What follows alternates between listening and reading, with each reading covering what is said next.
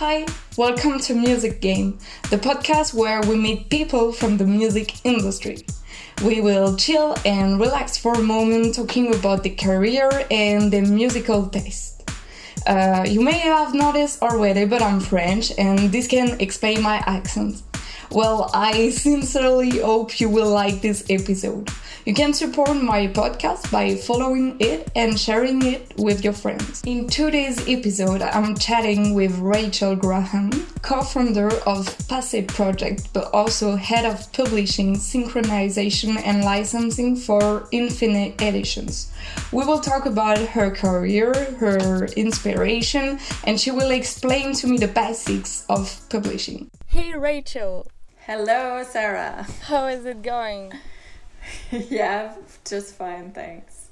Uh, awesome. So, uh, can you introduce yourself on a per professional and personal point of view for for beginning? Sure. Um, so, personal is um, I'm Rachel Graham. I was born in Louisville, Kentucky, in the US. I, I, I was born in the US, but my father is Scottish and my mother is American. So, uh, at the age of 19, I decided to move to Scotland to um, continue my studies. Um, I stayed in Glasgow for, for um, nine years in the end. Um, and uh, then I moved to London, where I lived for six years. And then I um, made the jump and uh, moved to Paris and have been in France now for almost seven years. Uh, professionally, um, I. Uh, well, my studies were in um, genetic biology uh, and fine art photography. So I did not have a, a professional basis in my studies. Um, but I did uh, in, in going to the um, Glasgow School of Art for fine art photography is how I started working in in music. I um, was the entertainment convener of the of the university there. So I ran essentially the club that was dedicated to the students that was uh, attached to the uh, art school and um, and it was there that I, I got my start really truly working in music. Before that, I, I worked in record shops and things like that, but that was my first uh, professional um, job in music. Um, and so I worked there for uh, a, a, few years, and then um, I started working with some local artists and DJs, um, doing some bookings. Uh, and then I, I did a lot of event management, um, artist management, moved to London to work with um, friends from Glasgow um, who were in a band uh, or are still in a band called uh, Franz Ferdinand. And then I, uh, after working with them for some years in, in London, I started my publishing company and started um, only doing management and music publishing. Um, and then, yeah, moved to Paris and doing the same. Okay, so currently where are you living in? So I was in Paris um, until uh, just the beginning of 2020 when I moved just outside of Paris to uh, Rouen in Normandy. Uh, so yeah, uh, before all of this um, uh, COVID nonsense, we happened to have the plan to move here, and it turned out to be a good timing. Okay, lovely. Okay, that's dope. Today, the, the main topic of our podcast is the is the is music publishing. So, can you tell us what's exactly music publishing?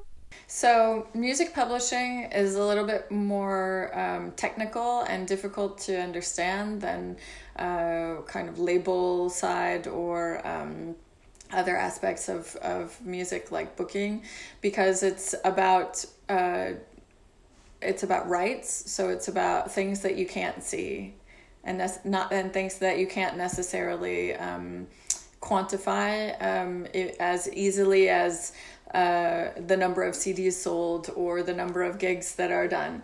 So, um, so music publishing is about the rights of the composer um, in their composition. So the composition is tempo, key, um, melody, uh, lyrics, titles. Um, so all of these are publishable assets, and together that is what makes a, the publishing of a track. So it's it's the the composition that you would see written on a page uh, of a, of a of a track. That that that is the the essence of music publishing. It's you know we, when you think of the word publishing, you think of books and magazines, and that's because music was printed in books and magazine and in the form of a book. Um, so originally, music publishing comes from the fact that it's it's the printed music. It's not the um, the sound that you hear recorded it's the the music that's printed so anything that can be printed in a song uh, that that's part of that's essentially what the the publishing of that that track would be Okay, dope. Well, that's very clear because I understood. So I'm really dumb in like publi music publishing. So okay, your your definition is perfect, I guess. Uh, you, Super. You, told us earlier that uh, you founded uh, your own uh, company. So why did you found Passe Publishing, and what was uh, your so I started Passe Publishing in 2011. Um, the motivation behind it was because I was doing a lot of um, freelance contract um, advising and um, drafting for artists.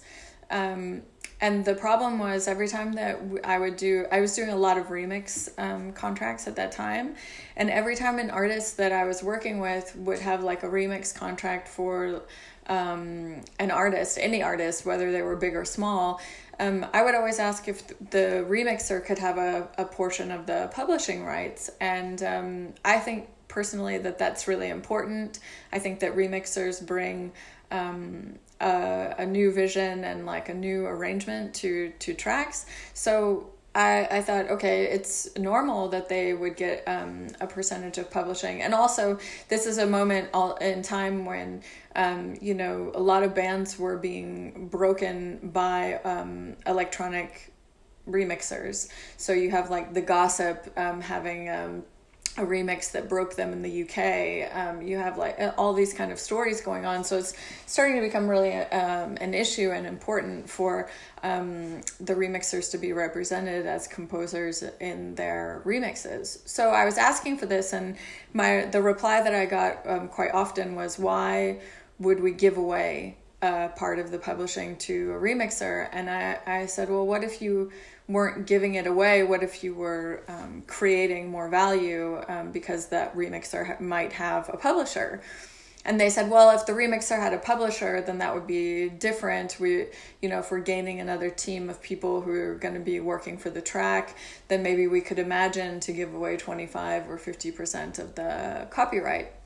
And so um, I started a publishing company and I signed all of my remix artists every time that they needed someone to say I'm their publisher. I was I became their publisher.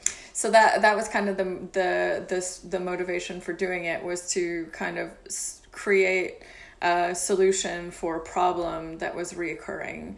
Um, and then I I had been um, kind of geeking out on writing a new remix contract that integrated um, publishing into the deals with a with a, um, a friend of, of mine in New York um, who has a label called Throne of Blood. And um, we were negotiating a, a contract together that he had asked one of my remixers to, to do. And um, in doing that process, um, we realized that we had a lot of the same um, thoughts about about publishing and about um, electronic music. And so um, we kind of decided that um, for the future of Passe Publishing, that he would be um, my partner in that. So um, that's how it, it came to be um, that I was a, a co sort of partner with, with uh, James uh, Friedman on the publishing company. Okay, nice. That that's a good story to tell. Um, and so, uh, what are the possible payoff in music publishing? So for artists to um, yeah for artists the benefits of um, of music publishing are firstly that you have uh, your royalties on the publishing side paid to you um, either via your um, your performing rights organization or your um, collection organization or um, you know, through your um, neighboring rights uh, organization or or through your publisher that collects neighboring rights, and um, and then also um, having someone who represent you for sync, uh, for trying to p- place your music. Sync is essentially trying to place your music in a context other than on a record. So, not trying to place your music with a record label, um, but instead trying to place your music with agencies that are going to use it for ads or for uh, film or for um, you know dig- digital uh, assets or you know Instagram posts or um, all of these kind of exterior uses to the music actually being available like on Spotify or um, on a vinyl. Yeah. All right. And uh, um today uh, with new social media like TikTok, for example, uh, music is really at the core of those kind of platforms, and and isn't it even more challenging to follow all the copyrights because like uh, each user can create their own song, own song, they can sample it, and it goes in an infinite loop, and isn't it too challenging for you? Well, it depends on the the platform, to be honest. So, like TikTok, for example, they've got um, deals in place with all of the digital distributors. So um, if you kind of take up the curtain and you look in the back end of TikTok, it's going to look the same as Spotify. They have all the tracks there in their in their database, and so when someone uses it, it's tagged automatically, and then all of the rights are um, flowing in the right um, direction ver- uh, for the artists and the and the publishers and the labels, but um, other platforms like uh, like Instagram do not function in that way. Um, if you look in the uh, back office of uh, of uh, Instagram, it doesn't look like Spotify. It doesn't look like TikTok. It doesn't look like YouTube. It's just a mess. So um, it's kind of cowboy country when it comes to using music. You know, usually you'll have artists sending you um, I, it's happened to me. You know, I have artists sending me um, links from Instagram posts saying this guy is using my music. Do you know anything about this? Um, because there's no red flags, um, and you really just have to be vigilant and keep looking. And yeah, it's come up uh, in like my past experience that um, there was a influencer that decided to use a track. Um, her post was reposted on the official Condé Nast uh, websites, which is huge. And uh, we got in touch with Condé Nast and said like this was never cleared, and they said oh so sorry, and they took it down, you know. And then uh, we went back to the original poster, and she said. Um, the music is not the thing that's important in this post, it's the clothes. And so I don't see any reason why you should be paid. Oh, damn. so it's it's uh, it depends. Where, whereas TikTok, I mean, everything is is kind of pre-cleared, so you don't really have to worry about it so much. Um, but honestly, like if uh, if more um, platforms get uh, organized in the same way that YouTube or TikTok are organized, then it's actually going to be easier to keep up with the copyrights. But if more um, platforms come up that are or, that are unorganized, like Instagram, then it's going to continue to be harder and harder. Okay, well, I didn't know about that because I thought like uh, TikTok were was really a mess, but eTherapy is like not. So that's great. Um, okay, and it, it seems like um, music publishing and copyrights and everything, uh, it has like um, a, a, a law and rights dimension and everything, but it's it also has like a ethics dimension like like uh user on the internet sh- should have a like uh uh, uh, ethic behaviors regarding the, the content and the music they are using. So yeah, I, I guess like uh, it's okay and everyone should be a bit like uh, aware uh, that uh, artists are are not working for free. And and each time they, they they use something that they don't own they should they, they should at least ask for it or or even like pay. Like it's it's much better for art for artists to be paid yeah for sure. I think that there is this um the this kind of um conception conception or idea that um you know certain types of creative works warrant being paid and certain don't. And it depends on who you are as to what what you decide. You know there are people in fine art world who think that um, the image should never ever ever be reused well that's what reposting on Instagram is, you know. You just reuse someone else's image and maybe you throw them a at whatever, or maybe it says reposted and with their at um, and their tag in there. But uh, before that w- was a thing, you would just do a screenshot, you recrop it, and you repost it. So it's about stealing image. Whereas, you know, um, someone in the music world is going to say that that you know it's it's the of the utmost importance to pay for the for the sound and the, and the music. So it depends on where you're coming from, but there definitely is an aspect of of like ethical treatment because um, you know publishing is all about intellectual property and so it's about respecting the intellectual property of the person in the same way that you wouldn't um, steal somebody's patented design you wouldn't um, steal someone's track. Um, and yeah it, it's a, it's a, it's something that's um, rests widely on the shoulders of the user so you know there's no there are laws in place but um, they're not really um, they're not really enforceable. Yeah. Yeah that's true. And uh, for electronic music but also hip-hop music a producer often sample existing music. So what does the law say about it?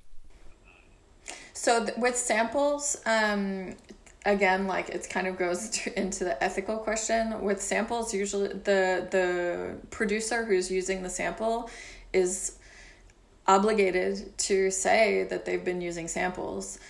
Um, it happens quite often that they don't say that they've been using samples and then um, you know the the proper procedures are not put in place. But technically um, you know if a if a producer uses a sample uh, within their track. They need to get in touch with the original writer and with the original um, uh, recording uh, rights holder. So maybe it's a label, maybe it's just the artists themselves, and say, hey, I've used this.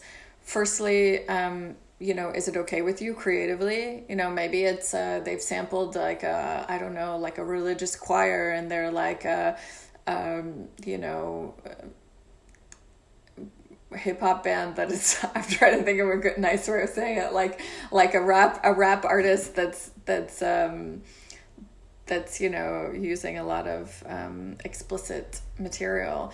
Uh, you know maybe they creatively they don't, don't want to be a part of that. So that's the first question. And then um, if creatively everything is okay then they have to come to some kind of agreement. So usually the um, producer who's cr- made the sample and put it into their work needs to um, needs to be credited and needs to be have a percentage of the copyright of the new work um, that includes their sample um, as well as uh, having a payment for the use of the recording. Because there's the two sides. There's the actual composition that's being used the words the melody um, etc and then there's the actual recording which is their recording that's being used. They're not making a new version. They're using the old one. So um, so all of these things uh, need to be cleared with contracts on all, all sides um, there are some small uh, old rules about if it's under a certain number of seconds then it's okay and blah blah blah. But i think now with like social media uh, being so um, like the loops can be so small for boomerangs and things like that. You can still use things. I think if it's recognizable and if it's, uh, you know, at least five seconds, like you need to ask for permission on all sides. Yeah, all right. Because, like, uh, uh I've read something uh, about Daft Punk a while ago that uh, we are not uh, knowing still uh, some sample they used uh, in some of their track. So, well, uh, how is that possible? Like, I mean, Daft was a huge band and everything, and how can this be so secret? Maybe something in the uh, in the backstage happen. Yeah, I think that definitely for sure. I mean, Daft Punk, their um, their team is super tight, really, truly uh, by the book. Um, and also, when you have a, um, a band that explodes like that, um, you can't hide. So, um, so you have no choice but to to be above board and to have all of your agreements. But it's sure that every single person who was involved in those um, sample agreements signed non-disclosure agreements that they wouldn't speak about this and that they wouldn't um, publicize about these um, samples and about the terms and conditions of their deal. So that doesn't surprise me at all. Um, I'm, but I'm a hundred and ten percent sure that they definitely have cleared their their samples. Okay, okay, that's fine then because uh, I was I was a bit curious about that, and uh, I felt like okay, I'm gonna ask Rachel. cool. she will know better than me, of course. Okay, and so same thing for covers. Uh, it's really a good way to increase uh, uh, your notoriety as an artist and a, a newcomer in the music industry. But is it allowed to do covers in from an existing music and to earn money from this?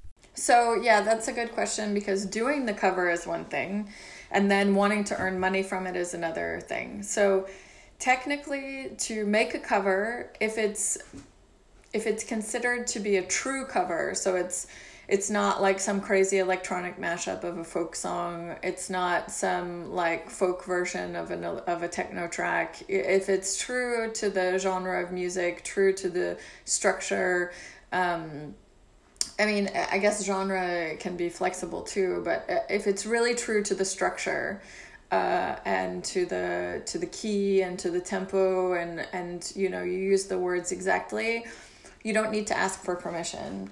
So um, you're making your new recording so it's not the old recording which is why it's not a sample and you're um, you're true to the composition. If you um, wrote out on paper your cover and you wrote out on paper the original, they would look the same. So if it if you do that, then it's, then it's okay. You don't need to ask for permission. But if you do want to sell it, you do need to flag it up with their publisher and say, "Hello, I've created this um, cover. Um, it's going to be released here here's my new version, you know, so that they can be aware of it and so that they can then look for um, their publishing royalties to come in on the track that you've created.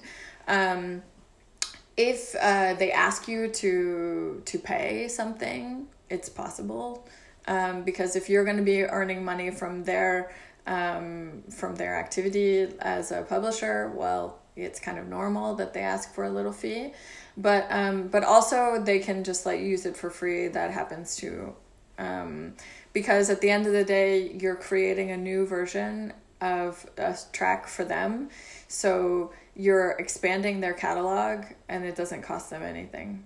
Um, so it can also be a good. Uh, it can be a good moment um, for them too.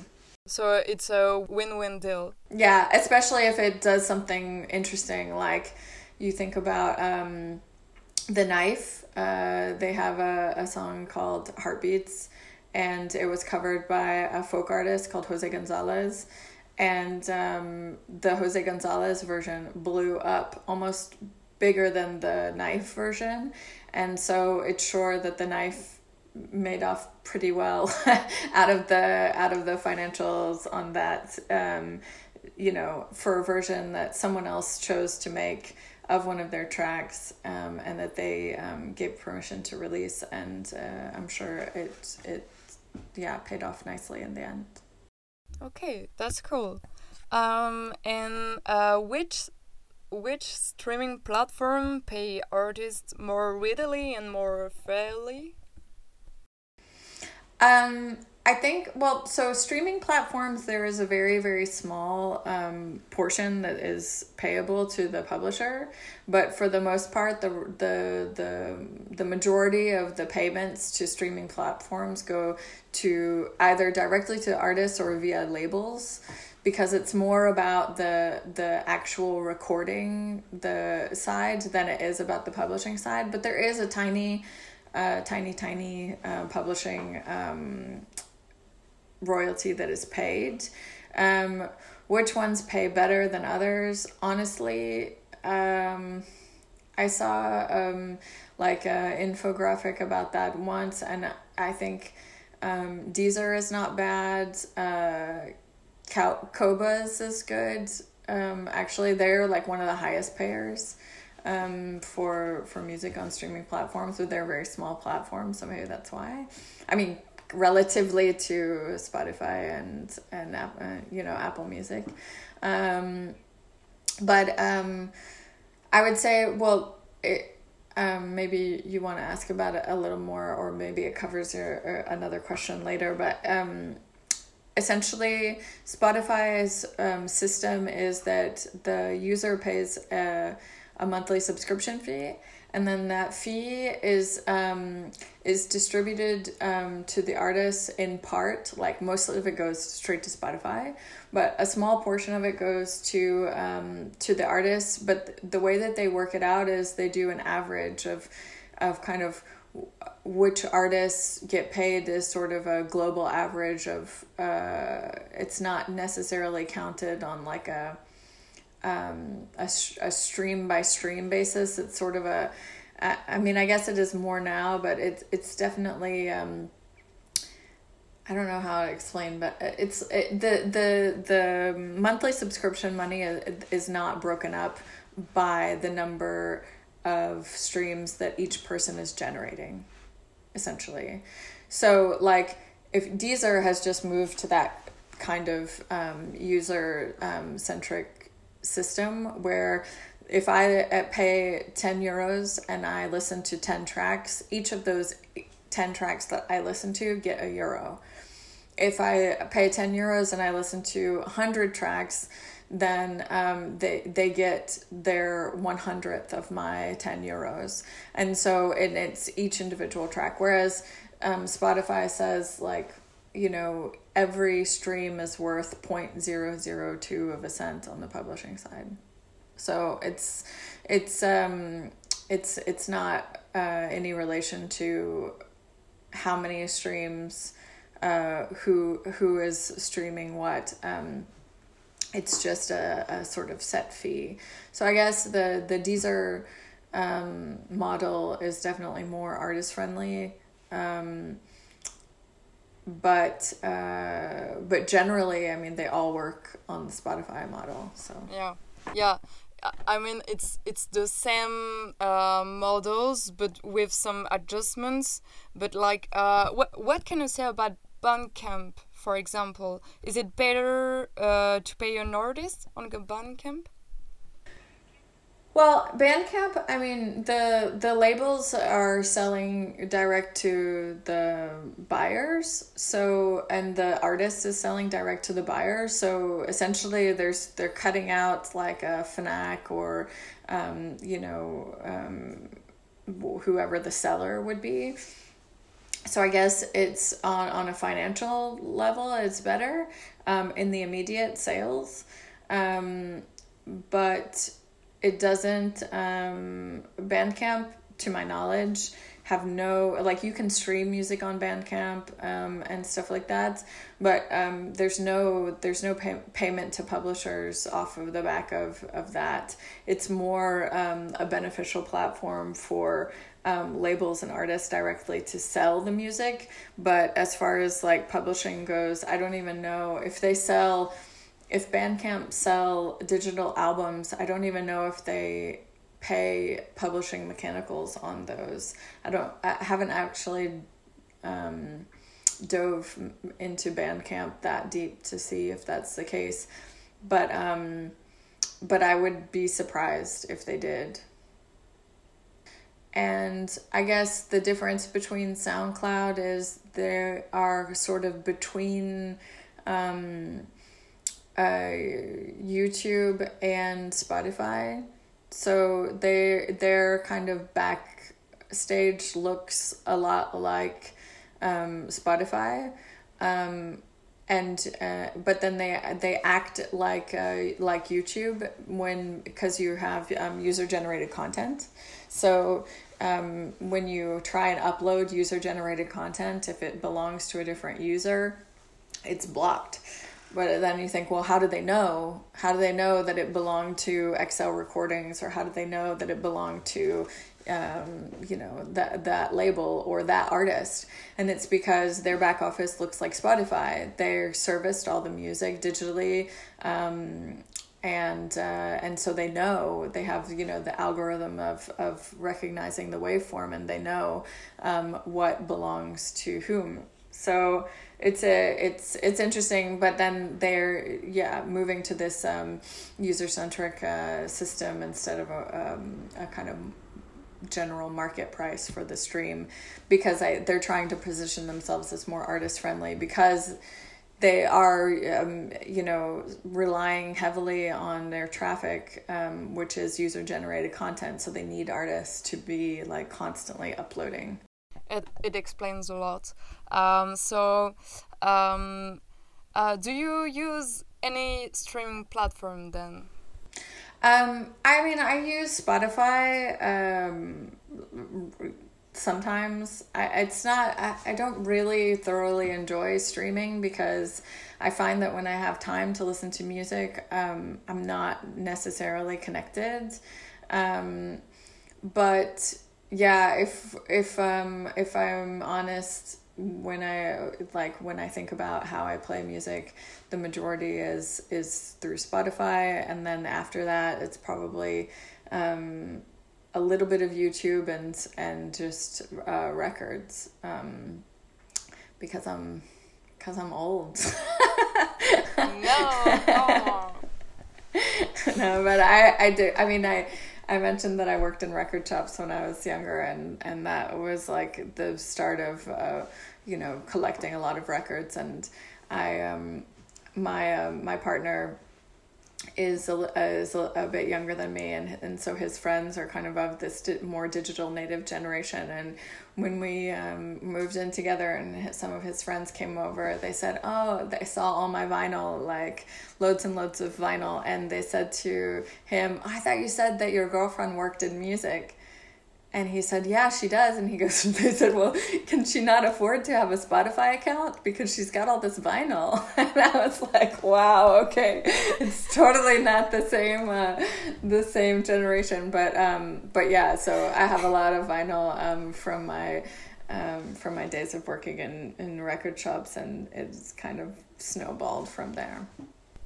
Yeah, but but I guess like vinyl are becoming again uh, a big things because many many and uh, many and more and more artists are doing vinyl again, and I guess like it's it has this old school vibe, you know, and uh, a lot of people are actually attached to a physical record. Yeah, and and I, I can understand why, and maybe um, yeah, it can explain a part of it. Yeah, I think that the the physical market is interesting because um, I, I don't know personally. I feel that the CD as a format is just quite like aesthetically unpleasing slash ugly, and the vinyl and vinyl is just nice like it's just like it the artwork is big um the actual record is like kind of an interesting object and um, and you can do a lot of things with that you know and uh, i think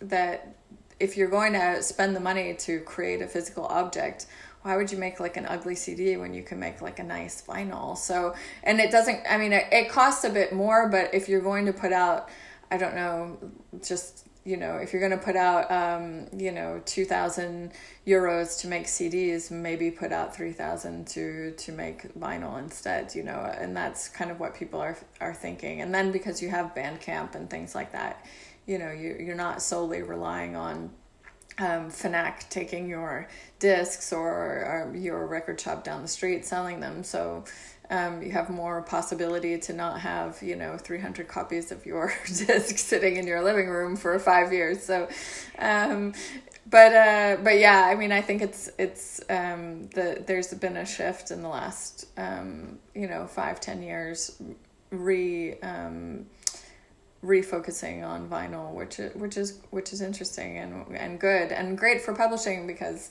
it means that people are then getting um, records pressed, which means that they're obligated to pay mechanical royalties, which then goes back to the artist and the publisher and um, and the labels. So. So that yeah, that's great. And how do you sign artists to Passe? What's what's the procedure? So usually, um, like in the beginning, um, you know, when we just were kind of creating a solution for different artists, um, most of these guys are are people that I worked with for a long time or had like long term um, working relationships with um, throughout their careers, and so um, I've been lucky in the way that most of the artists that I've wanted to sign, I already know them, um, and so you know it's not about cold calling or getting in touch with people um, and saying like hi i'm a publisher. Like I, I think your work is great. I've done that to a certain artists that i've just sort of fallen in love with but um, but i haven't um, you know the majority of my catalog is is people that i have long standing relationships with. And so when i became a publisher they said oh we want to work with you. And um, and so yeah I, I mean i've been lucky in that way i I was working, you know, quite a long time in, in music before um, I started the publishing company. So I had time to to create a lot of um, long-standing like relationships that that are based on good trust. So, and also I, I do a lot of um, business consultancy and contracting, um, like on a freelance basis. So, um, people know that I'm not going to um, be offering up a, a contract that is really, you know, n'importe quoi. Because because that's my because that's my job. Um so so yeah so so usually i i i you know there's like a, a mutual desire to work together you know i find an artist interesting. I mean that's the key. You have to find them interesting and you have to like the music that they make. Otherwise no one works well together and then they have to trust you. And um, and uh, once you have that um, going then you know it's it's quite easy to to roll along and to to work together yeah okay. So when people say that uh, music industry is all about networking i guess they are not lying. Yeah no it's it's definitely true. I mean it is about network but i mean it i think a lot of um, industries that are based around creative output are about network you know? Um, when I went to art school, people were going there and they said it's not to learn how to paint or to learn how to take a picture. It's just to be around other people that are painting and taking pictures so that, you know, we can do group shows together so that we can, um, so that we can, or, uh, you know, kind of move forward in, in a, in a way together. And um, the music industry is all based around that. Like, agents all know each other. Um, you know, they try and create partnerships and work together because it can be mutually beneficial. Um, and then some of them hate each other and they don't want to ever talk to each other and share bills, you know, share a lineup. So, you know, it's like um, there's a lot of there's a lot of uh, of yeah, there's a lot of um, truth and and networking as a as a key tool in in the music industry, like in any creative industry. I think. Um, but there is also a lot of um, a lot of rivalries and a lot of um, a lot of people who who take things um, mega to heart. You know, if you're asking a uh, somebody to remix your track, or if you're asking someone if you can remix their track and they just shut you down and say no, because it's something that you like is your creative output or their creative output and they you know it's it's very personal um, and so when somebody shuts you down um, people have a tendency to also take that very personally. So um, yeah it's it's uh it's it can be touchy um, uh, but i think yeah network is is definitely the key and um I guess my advice there would always just be never burn a bridge, you know, always um, always try and leave a, a situation in the best possible state. Always try and be as polite as possible. You never really know, um, you know, what's gonna. Maybe you're gonna turn around in five years and and your dressing room at that festival is going to be next door to theirs and you're going to have to look them in the eyes and say something and it's, hopefully it's like oh we exchanged a really nice polite uh, conversation five years ago not like i asked if i could remix your track you uh, declined to give me the stems and i said well i never wanted to do it anyway because i think you're an asshole you know like um so you know it you have to yeah try and always take the high road and never burn bridges. Yeah all right what music genre are you into? Um i guess i um well i grew up listening to a lot of like um underground american indie rock music and sort of post punk i loved um uh, Minor Threat and Fugazi and um, everything that came out on Dischord Records and the makeup and all of these kind of weirdo screamo pre emo bands. Um, and then uh, and then when I moved to the UK, uh, when I moved to Glasgow. I um, started working in a record store there and um, got my eyes kind of opened up to the world of like electronic music um, dub, drum and bass, um, all kinds of stuff, and um, and sort of just fell in love with uh, with electronica and with with club music. So, um, I guess since yeah since about 2001 um, i've been pretty much not exclusively listening to electronic music but definitely been the mainstay i mean i love um, kind of alt folk artists like um, Marissa Nadler or Joanna Newsom or um, moving into like Cat Power and stuff like that. Um, but uh, and that's kind of like a I don't know how you'd say it, like a kief, you know, but um, but it's not the music that I feel like I will work with professionally. It's it's more like a personal, uh, I don't nostalgia and uh, and yeah, I mean the music I would say I'm globally into would be more on the electronic side. At the moment, what are your favorite artists? Um, my favorite artist. Well, I I work with um, I work with a, a girl called um, Fantastic Twins, and she's amazing and. Um, she hasn't put anything out like just recently, but um, but she's like definitely one of my favorite artists. Um, the there's a, a group that I um, that I love. Um, I I'm really particular about voice. I I mostly like instrumental music, but when I when I hear a band that uh, I really love the voice, I just like it's very rare. So. Um, there was a band that I heard. I, I love the voice, and um, and ended up um, working a little bit with the band called uh, Uto, UTO.